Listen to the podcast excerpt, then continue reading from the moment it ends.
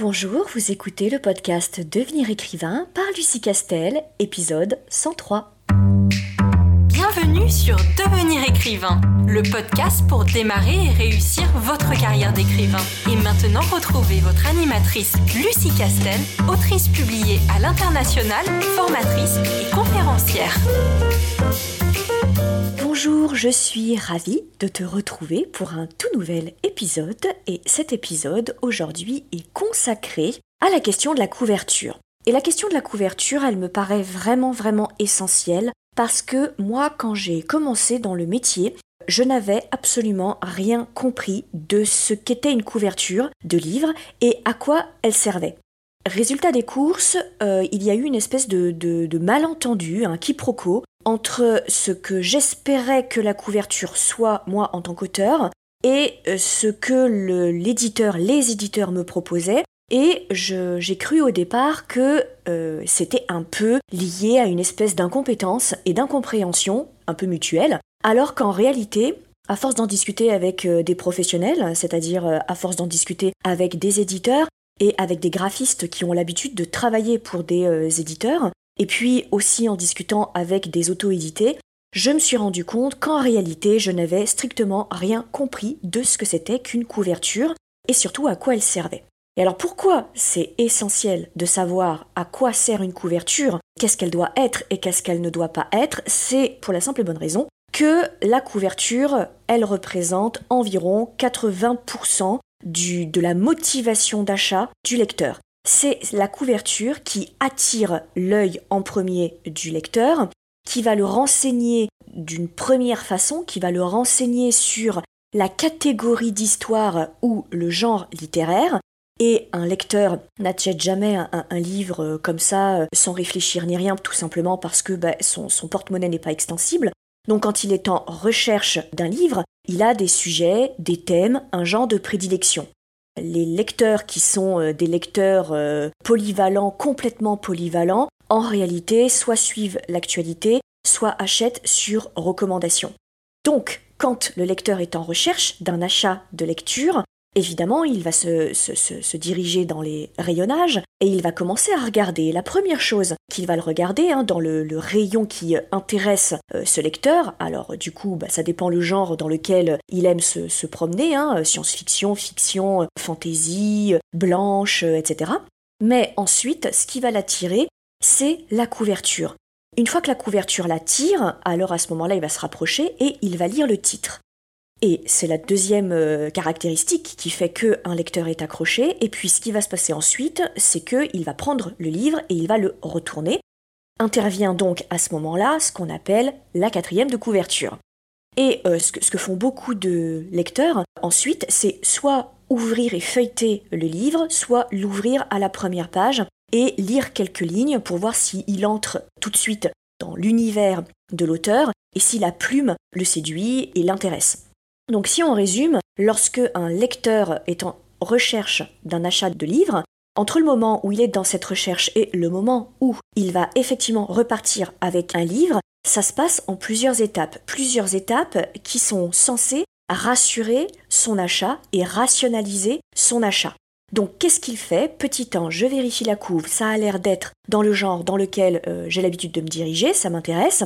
Le titre est accrocheur, je retourne le livre, la quatrième de couverture m'intrigue, elle m'intrigue suffisamment pour que j'ai envie d'en savoir un petit peu plus et elle me confirme aussi l'idée selon laquelle je suis bien dans le genre d'histoire que j'ai l'habitude de lire et euh, que euh, j'ai euh, l'habitude d'aimer. Et puis bien sûr, en dernier lieu, en ultime vérification, j'ouvre le livre et je lis quelques lignes pour voir si la plume de l'auteur n'est pas complètement rédhibitoire par rapport à moi. Et le fait de, cocher cette espèce de liste permet au lecteur, lorsqu'il arrive euh, à la caisse, hein, et quand il va dépenser en moyenne entre 6 euh, et 20 euros selon le, format euh, du, livre, de se dire que c'est une dépense qui est rationnelle, qui va lui faire plaisir parce que il est passé par ces étapes de vérification qui sont en réalité là pour le rassurer et rassurer son achat. Pourquoi est-ce que je fais cette, euh, cette introduction-là? C'est tout simplement pour bien te faire comprendre que le premier lien, le premier contact que tu établis avec le lecteur passe en réalité par la couverture. puisque tu ne peux pas parler à chaque lecteur qui va acheter ton, ton livre, comme c'est par exemple le cas en salon, hein, où euh, là euh, tu vas pouvoir expliquer et pitcher ton roman à un lecteur si celui-ci te pose la question ou a l'air d'être intéressé par l'un de tes livres, donc là c'est évidemment beaucoup plus facile. Mais lorsque le lecteur n'a pas d'accès direct à l'auteur, et lorsqu'il va faire son choix uniquement soit devant une image parce qu'il est en train d'acheter en ligne, ou face à l'objet réel du, livre parce qu'il est en librairie ou en grande surface, le premier contact qu'il a avec ton histoire, avec ton univers, c'est la couverture. Donc, la première étape euh, de communication avec le lecteur passe par la couverture. Donc, en réalité, la couverture, c'est une première approche. C'est un peu comme si tu dis, tu commençais à dire à ton lecteur, bonjour lecteur, voici ce que tu vas trouver dans ce livre. Et ça, tu le racontes à travers la, couverture. Donc c'est une erreur de penser que la couverture, elle a un rapport très euh, étroit avec ton histoire précisément. En réalité, la couverture, elle a plus à voir avec le fait qu'elle doit d'abord interpeller un lecteur, avant de lui raconter ce que ce lecteur va potentiellement trouver à l'intérieur du livre, par le biais du titre, par le biais de la quatrième de couverture, la première des choses à faire pour un livre qui est euh, paumé euh, au milieu euh, des, rayons, etc., c'est de faire coucou au lecteur. C'est exactement ça. De l'interpeller, de lui dire Hé lecteur, tu es intéressé par de la romance? Tu es intéressé par de la romance historique? Tu es intéressé par de la high fantasy? Est-ce que tu es intéressé par une histoire de sorcier ou de sorcière? Voilà. C'est exactement ce que la couverture, elle fait en premier lieu et c'est son, son, son premier et son, son but en tout cas le plus, euh, le plus important. Et alors, moi, au départ, quand j'ai commencé euh, dans le, euh, dans le métier, je pensais que la couverture devait être une espèce de transcendance de l'histoire, de mon intention littéraire, une espèce de quintessence de mon intention littéraire et qui serait magnifiée par un graphiste de génie, évidemment, toujours, qui ferait une couverture absolument sublime, comme je les aime moi, a priori, hein, donc avec un dessin magnifique, original, coloré, euh, et qui en même temps cache à l'intérieur euh, de sa représentation plein d'indices sur, euh, sur mon histoire, et évidemment que lorsque le lecteur aurait terminé mon, mon histoire, et qu'il refermerait le livre, il se rendrait compte, en re-regardant la couverture, à quel point c'est blindé d'indices, et que c'est génial, etc., etc. Bref, je pensais que la couverture avait un sens et que ce sens était étroitement lié à mon histoire. Et c'est là que le quiproquo s'est installé, parce que pas du tout, en fait. Euh, la couverture, elle ne sert pas du tout à ça, c'est pas le but de la couverture. Ce sera le but de la quatrième de couverture, ce sera le but de, du titre, mais absolument pas de la couverture. La couverture, encore une fois, c'est la première, euh, le premier lien de connexion avec le lecteur et c'est une façon pour le livre d'interpeller euh, le, lecteur et de l'accrocher pour ensuite l'approcher vers le livre, vers l'objet livre, et le pousser à retourner le livre et à lire la quatrième de couverture. Et c'est cette quatrième de couverture qui là du coup sera la quintessence, euh, l'extrait sublimé euh, de, de l'histoire. Évidemment, pas le résumé, hein, parce qu'il ne faut pas tout en dire, bien sûr, mais voilà, tu l'auras compris, c'est la mise en scène, la mise en avant, la mise en exergue évidemment magnifié euh, de, de, l'histoire et de ton histoire. Si, si bien que on est d'accord que la quatrième de couverture, elle est propre à ton livre à toi, à ton histoire à toi. Les quatrièmes de couverture, elles ne sont pas interchangeables. Alors je sais que certains éditeurs ont tendance à un peu les automatiser et, à industrialiser euh, la confection de, euh, de, la quatrième de couverture. Mais normalement, quand l'éditeur fait correctement son travail, la quatrième de couverture, elle est complètement dépendante de ton histoire. Elle n'existe que parce que elle est en rapport avec ton histoire, ce qui n'est pas tout à fait le cas des couvertures. Autrement dit, la couverture, finalement, elle pourrait convenir à un autre roman qui serait strictement dans le même genre littéraire que toi et avec la même charte graphique, c'est-à-dire avec la, dans la même maison d'édition d'une certaine, d'une certaine façon, ce qui explique d'ailleurs que euh, lorsque on regarde les grands genres littéraires comme le polar, euh, comme euh, le thriller, comme la romance, etc., dans les sous-genres de ces grands genres, romance historique, chick lit, feel good, qui sont des dérivés de romance quand on tire un petit peu, hein, mais voilà, les romances un peu doudou, ou les fameuses rom-com de Noël, toutes les couvertures se ressemblent. Et toi, en tant qu'auteur, je te dis toi parce que moi c'est ce que j'ai pensé, tu te dis, bah oui, mais comment faire la différence en fait? Puisque toutes les couvertures se, se ressemblent et que finalement, il n'y a rien qui ne ressemble plus qu'à une couverture de rom-com de Noël qu'une autre couverture de rom-com de Noël. Donc comment le lecteur fait la différence entre ma rom-com de Noël et puis la rom-com de Noël de ma voisine? Et, donc encore une fois, le quiproquo il est là. C'est-à-dire que c'est pas ce qu'on demande à une couverture. Encore une fois, c'est la quatrième de couverture qui fera ce, travail-là. La couverture, elle est simplement là pour ailer le lecteur et lui dire Eh, psst, psst, euh, lecteur, tu aimes les rom-coms de, euh, Noël? Eh ben, viens par ici. Là, ici, tu as tout plein de rom-coms de Noël. Ça tombe bien parce que comme tu es lecteur de rom-com de Noël, tu adores en lire et tu ne vas pas te contenter d'en lire une seule. Donc dans toute cette portion de dans toute cette portion de rayons, tu ne vas avoir que des rom-coms de Noël. Donc comme tu ne peux pas toutes les acheter, comment tu vas faire la différence entre les différentes comédies romantiques de Noël? Eh bien pour ce faire, puisque tu es dans le bon rayon et face aux bonnes couvertures, tu vas regarder les titres, celui qui te parle le plus, celui qui t'intrigue le plus, tu vas prendre ce roman en main et tu vas retourner le roman et tu vas donc lire la quatrième de couverture. Et c'est cette quatrième de couverture qui va donc différencier les différentes comédies romantiques de Noël et permettre au lecteur de préférer une rom-com qui se passerait à Londres, une rom-com qui se passerait dans une ville du sud ou à la station euh, de Megève par exemple, qui se passerait entre de très jeunes personnes ou au contraire un couple un petit peu plus euh, euh, âgé, etc., etc. Donc, tout ça pour te dire que la couverture, c'est pas son but d'être très très original et d'être très très lié à ton histoire en particulier parce que ce n'est pas sa, sa, fonction. Donc, euh, le travail des, éditeurs, et c'est en ça qu'il faut vraiment que tu comprennes que le choix de la couverture échappe vraiment au métier d'auteur. Tu, as le métier d'auteur, le fait d'écrire, ce que tu as fait, tu as donné le meilleur de toi-même, tu as fait du mieux que tu peux euh, en écrivant le livre, mais au niveau et au stade de la couverture, c'est un autre métier. Et à ce stade-là, il faut t'en remettre à ceux qui ont l'habitude de faire ce type de couverture. Même si, lorsque du coup ils te, il te montrent la couverture, tu te dis mais quel est le rapport avec mon histoire? En fait. Et ce n'est pas parce que l'éditeur ne fait pas son travail, ce n'est pas parce qu'il n'a pas lu ton roman, bien sûr que si.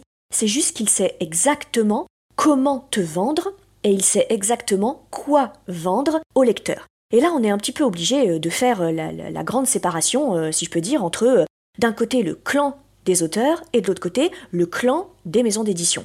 Alors attention, quand je parle de, maisons d'édition, j'inclus aussi les auto-édités. Pourquoi? Parce que l'auto-édité, lorsqu'il en sera à confectionner sa couverture, il prendra sa casquette d'éditeur. Il ne sera donc plus du tout auteur. Là, il sera vraiment avec sa casquette d'éditeur. Donc, maison d'édition et auto-édité, c'est exactement la même chose à ce stade-là du processus de publication du livre. Ils font exactement le même métier. Donc d'un côté, on a l'équipe des auteurs qui, eux, sont à fond euh, dans leur, euh, dans leur histoire, dans la particularité de leur histoire, dans le message qu'ils veulent faire passer euh, au lecteur et le voyage qu'ils tiennent à lui faire faire, évidemment. Et puis de l'autre côté, on a les auto-édités et la maison d'édition qui, eux, savent qu'ils ont un portefeuille client. Le portefeuille client, eh bien, évidemment, c'est le lectorat qui suit la maison d'édition ou le lectorat qui adhère au mailing de l'auto-édité.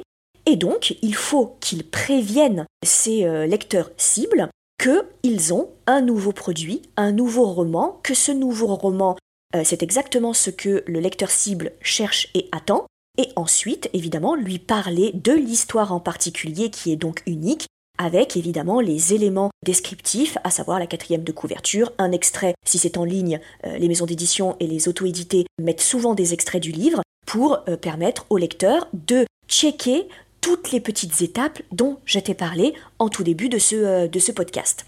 Et du coup, leur savoir-faire et leur professionnalisme, là, ici, répond à des règles de marketing qui consistent à très très bien connaître l'imagerie et les caractéristiques du genre dans lequel tu écris, du genre dans lequel tu es publié.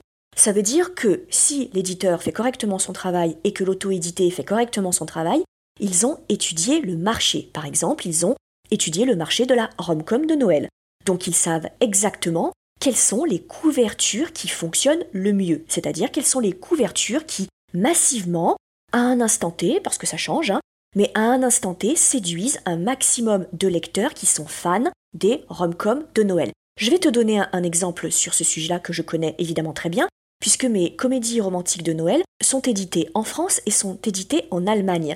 Et c'est intéressant parce que les deux marchés qui pourtant euh, portent exactement sur euh, le même genre littéraire et le même genre de niche, parce que la comédie romantique de Noël, il faut savoir qu'elle a un lectorat dédié. C'est-à-dire que ce sont parfois, même souvent, des lecteurs qui ne lisent ce genre de roman qu'à Noël. Et le reste du temps, ils ne lisent pas. Ou alors ils lisent euh, de la SF, ils, ils lisent pas du tout d'autres romances. Donc c'est vraiment un lectorat de niche.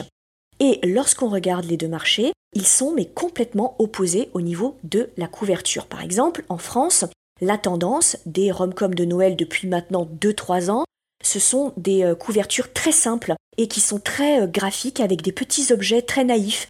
Donc euh, on a généralement des petits biscuits de Noël, on a des petits sucres d'orge, des, petits, lapins et des couvertures dont les couleurs sont ou rouges ou or ou vert quelque temps, mais ça a tendance à, se, changer, un petit peu.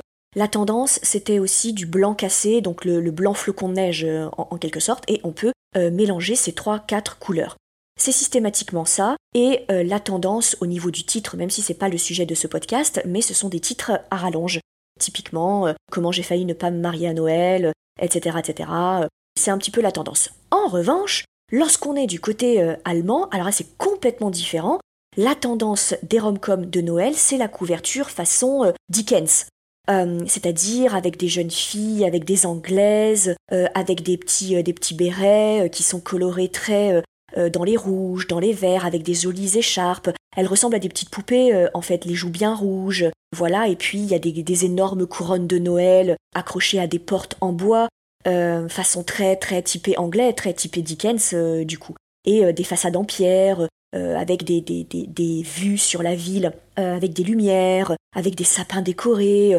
On imagine un peu euh, l'ambiance dans les téléfilms de Noël où à l'intérieur des énormes maisons américaines, on a des sapins de Noël ultra chargés qui font 3 mètres de haut. Voilà, on, est sur le côté très baroque de la représentation de Noël. Alors très clairement, si on se pointe en France avec une couverture comme ça, il n'y a aucune chance qu'on séduise le lectorat des rom-coms de Noël. Et à l'inverse, si on se mettait à vendre en Allemagne avec les couvertures simplissimes que l'on fait euh, au niveau euh, français, ça n'aurait aucune chance d'attirer, de héler, d'attirer l'attention du lecteur fan de euh, rom-com de, Noël.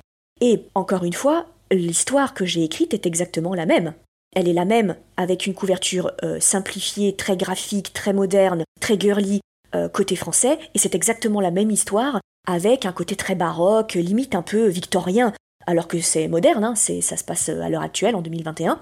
Donc voilà, et c'est exactement la même histoire. Et pourtant, c'est deux couvertures radicalement euh, opposées. Et le, personnage, d'ailleurs, qui se trouve sur la couverture de mes rom-coms de Noël en Allemagne, puisqu'en Allemagne, euh, il faut un personnage, contrairement en, France, il ne ressemble en rien à aucun de mes personnages à l'intérieur de mon livre. Et ça n'est absolument pas important. Parce que euh, le lecteur, c'est pas du tout ce qu'il vient chercher. Il vient pas chercher une photographie d'une scène qui se déroule dans l'histoire. Il ne sait absolument pas euh, ce que c'est comme histoire.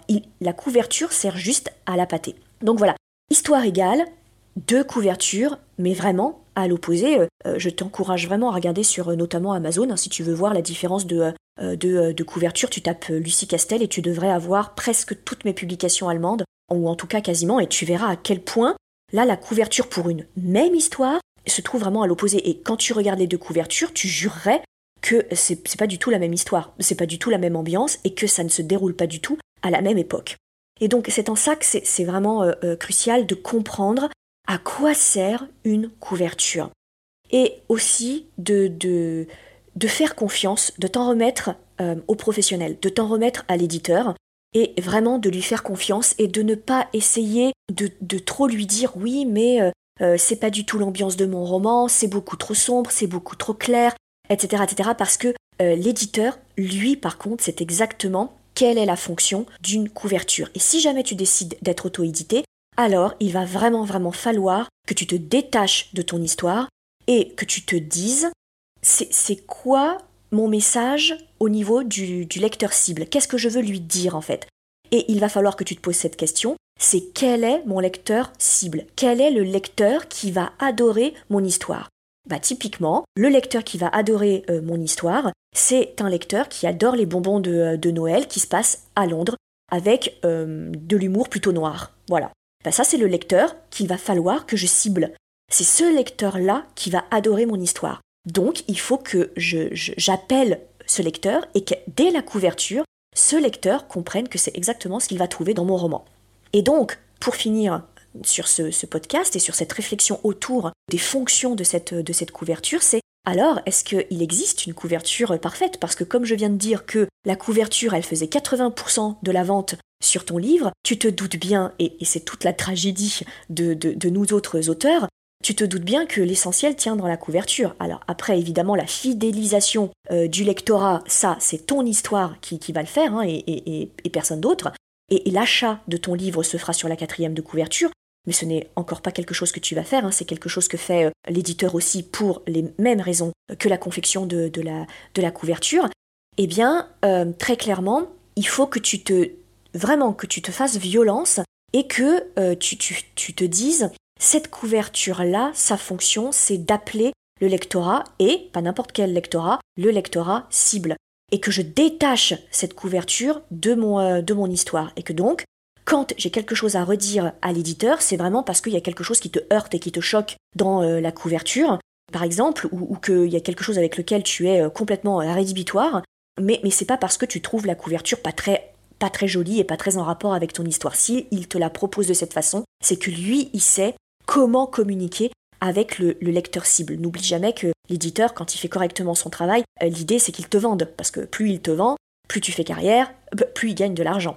Et puis, il y a une autre chose euh, aussi concernant la, couverture, c'est que là, j'ai beaucoup parlé de, du lien euh, qui s'établit en premier lieu entre le lecteur cible et puis ton genre d'histoire. Euh, mais il y a aussi une autre fonction, mais qui n'intervient peut-être pas en tout début de carrière, c'est le branding de, de, l'auteur. En fait, l'idée qui, qui est qu'il faut que tu restes dans les codes de la couverture qu'ont l'habitude de voir euh, les lecteurs, parce que si tu sors un peu trop de ces codes, si tu deviens un peu trop original, eh bien le lecteur cible ne va pas du tout comprendre qu'il s'agit d'une histoire qu'il adore. Euh, du coup, parce que ça sera vraiment trop euh, différent, et comme il sera dans un rayon où il y a plein de comédies romantiques de Noël, il va pas perdre son temps à choper la couverture qui ne lui fait pas du tout penser à une comédie romantique de Noël. Et en plus, pas à la bonne période de Noël. Alors là, n'y compte pas. Donc lui, s'il vient chercher une comédie romantique de Noël, il faut lui en donner une.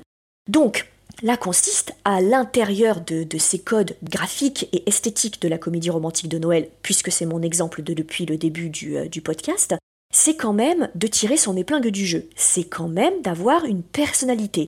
C'est-à-dire qu'il est là l'équilibre euh, extrêmement délicat et qui euh, nécessite d'être très professionnel. Et ça, encore une fois, hein, on va reparler du professionnalisme des éditeurs ou des auto-édités parce que sans ça, tu ne vends pas, il hein. n'y a, absolument pas moyen que tu puisses euh, vendre. Mais du coup, cette espèce de jeu d'équilibre entre il faut que je sois dans les clous pour qu'on ne se trompe pas de message en direction euh, du lecteur, mais en même temps, dans le flot de toutes les couvertures qui lui racontent un peu la même chose, il faut quand même qu'on tire euh, son épingle du jeu. Et en cela, souvent, quand l'éditeur croit en toi, quand il se dit qu'il va te signer plusieurs livres d'affilée, il va créer une sorte d'identification graphique. C'est-à-dire que tout en conservant les codes de la couverture dans le genre euh, dans lequel tu es édité, pour que le lecteur cible reconnaisse euh, quel type d'histoire va lui être proposé, dans, cette hypothèse, il va euh, te, te choisir une image, en fait, alors en concertation avec toi plus ou moins, selon la taille de la maison d'édition, de sorte que quand l'éditeur va voir tes prochaines couvertures, il saura que c'est dans le genre de la comédie romantique de Noël, mais il saura que c'est un Lucie Castel. Il saura que c'est un Emily Blaine, par exemple. Il saura que c'est un Angela Morelli. Parce que ils auront glissé, toute l'équipe des graphistes, etc., ils auront glissé dans ta couverture. Alors en général, c'est une typo, en général, c'est une charte de couleurs, en général, euh, c'est euh, de, la façon dont ils placent les objets sur la couverture, toujours dans un ordre précis. Ça, c'est euh, typiquement le travail autour du branding, donc de, de l'image de cet auteur, pour que non seulement le lecteur comprenne à quel genre d'histoire il a affaire, mais qu'il comprenne à quel auteur il a affaire. Et là, à ce moment-là, la couverture, c'est l'étape suivante, elle a deux fonctions. Première fonction, j'appelle le lecteur potentiellement sensible au genre dans lequel j'écris et à mon histoire, pour qu'il puisse acheter évidemment. Deuxième but, deuxième objectif, deuxième communication, c'est de lui dire Ah, bah c'est un Emily Blaine, c'est euh, un Lucie Castel. Voilà, mais ça, ça se fait un peu plus, euh, euh, enfin, un peu postérieurement après tes premières publications. Si je cite beaucoup Emily Blaine, c'est parce que je, viens de dérouler mes exemples autour des rom-coms de Noël et qu'elle fait régulièrement des comédies romantiques de Noël en plus de ses romances, et je, je voudrais te proposer, si tu en as envie, pour voir et comprendre ce dont je suis en train de parler pour la deuxième fonction remplie par la couverture, à savoir l'installation d'une image, euh, d'un branding de, l'auteur, c'est de regarder les, les dernières publications d'Emily Blaine. C'est extrêmement révélateur. Tu regardes euh, les couvertures, les jaquettes qui étaient les siennes jusqu'à il y a à peu près 3-4 ans, et je n'ai même pas besoin de, te dire plus, tu vas tout de suite comprendre qu'à un moment, il y a un tournant. À un moment, ils ont complètement changé la charte graphique, ils ont changé la typo de son nom, le positionnement sur la jaquette, ainsi que les titres euh, et le jeu de couleurs qui est utilisé. Et les trois de mémoire, deux, trois derniers livres sont faits exactement sur le même modèle. Et là, tu assistes à la création d'un branding d'auteur, typiquement. Ils, veulent, ils l'axent sur une sous-catégorie de la romance très précise ils sont en train de la spécialiser sur une, romance un peu, un peu particulière, hein, qui est une romance beaucoup plus généraliste, beaucoup plus feel good, beaucoup plus euh, dev perso. Euh, c'est cette tendance-là. Alors après, est-ce que les histoires sont en rapport? Peu importe. C'est cette, euh, image-là, en concertation avec l'auteur, je suppose, évidemment, cette image-là vers laquelle ils ont décidé d'aller. Vraiment, je t'encourage à faire cette petite démarche parce que c'est là que tu vas voir la décision marketing de l'éditeur parce que c'est lui qui, euh, décide et qui met en place euh, ça. Hein. C'est, une, c'est dans ses fonctions, c'est une évidence. Donc typiquement, là, tu vois concrètement le virage qui a été opéré par l'éditeur et qui décide, pour tout un tas de raisons euh, dont, il a, discuté, je suppose encore une fois, avec le, l'auteur, ou en tout cas il lui a proposé, ça c'est certain, le virage qu'il opère et la constitution, la mise en place d'un bouquin à l'autre d'un branding. Et ça, il se sert de la couverture pour faire ça, et ça n'a rien à voir avec le changement d'histoire. Parce que les, les, histoires qu'elle écrit, c'est toujours son même genre, c'est ce qu'elle aime faire, c'est ce qu'elle aime écrire, ce sont les histoires dans lesquelles elle excelle. Donc ce changement radical se fait sur cette charte, du coup. Et là, l'idée étant d'envoyer un nouveau message au lecteur, un changement de tendance. Alors je cite Emily Blaine parce que je connais bien son travail et que c'est assez récent, mais il y a quantité d'auteurs où euh, bah, peut-être qu'il t'est arrivé, toi en tant que lecteur, de te dire ah bah tiens, euh, les couvertures de machin euh, depuis quelque temps, c'est un peu toujours les mêmes, elles ont complètement changé. Ou ces couvertures, elles sont toutes blanches. Ou ces couvertures, elles sont toutes noires. Voilà.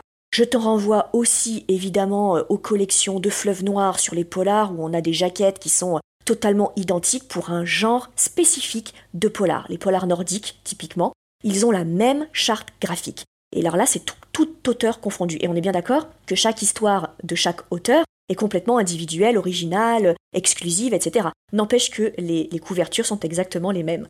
Et que toi, tu pourrais penser, si tu ne regardes ni le titre, ni euh, la quatrième de couverture et le nom de l'auteur, tu jurerais que c'est exactement la même histoire. Eh bien voilà, c'est exactement ça. Tu peux vraiment, vraiment le vérifier euh, dans, les librairies. Euh, maintenant qu'on peut y retourner, je t'encourage vraiment à faire ce jeu-là pour comprendre à quoi sert une couverture quoi demander à la couverture et quoi ne pas lui demander, surtout pour éviter de la, plomber. Et puis je terminerai par une, bah, par une anecdote personnelle où euh, typiquement, ben, sur l'une de mes couvertures, on s'est complètement planté. Je dis on parce que j'étais euh, tout à fait d'accord avec euh, l'éditeur, hein, pour le coup, donc on était deux dans le bain. Et ce qui s'est passé, c'est que la, première jaquette, la première couverture de mon premier roman policier était une couverture que j'ai voulu en rapport avec l'histoire. Et en rapport avec l'histoire, il y avait une ambiance un peu euh, fantastique, qui n'était en réalité qu'une ambiance, parce que le roman n'est pas du tout de fantaisie. C'est-à-dire qu'il n'y a pas de magie, il n'y a pas de rien du tout. C'est juste qu'à un moment, euh, les personnages sont euh, pris dans une espèce d'hallucination collective et à la fin, ils comprennent que c'est une hallucination collective, il n'y a absolument pas d'ambiguïté, on est dans un polar. voilà, c'est juste que le vernis est très sur la superstition. Donc j'ai voulu faire une couverture avec l'éditeur qui soit en rapport avec cette histoire et qui installe cette ambiance de superstition, de légende bretonne, etc. etc. Sauf qu'il s'est produit un quiproquo entre euh, les distributeurs, les librairies, euh, les bibliothèques, le lecteur et nous.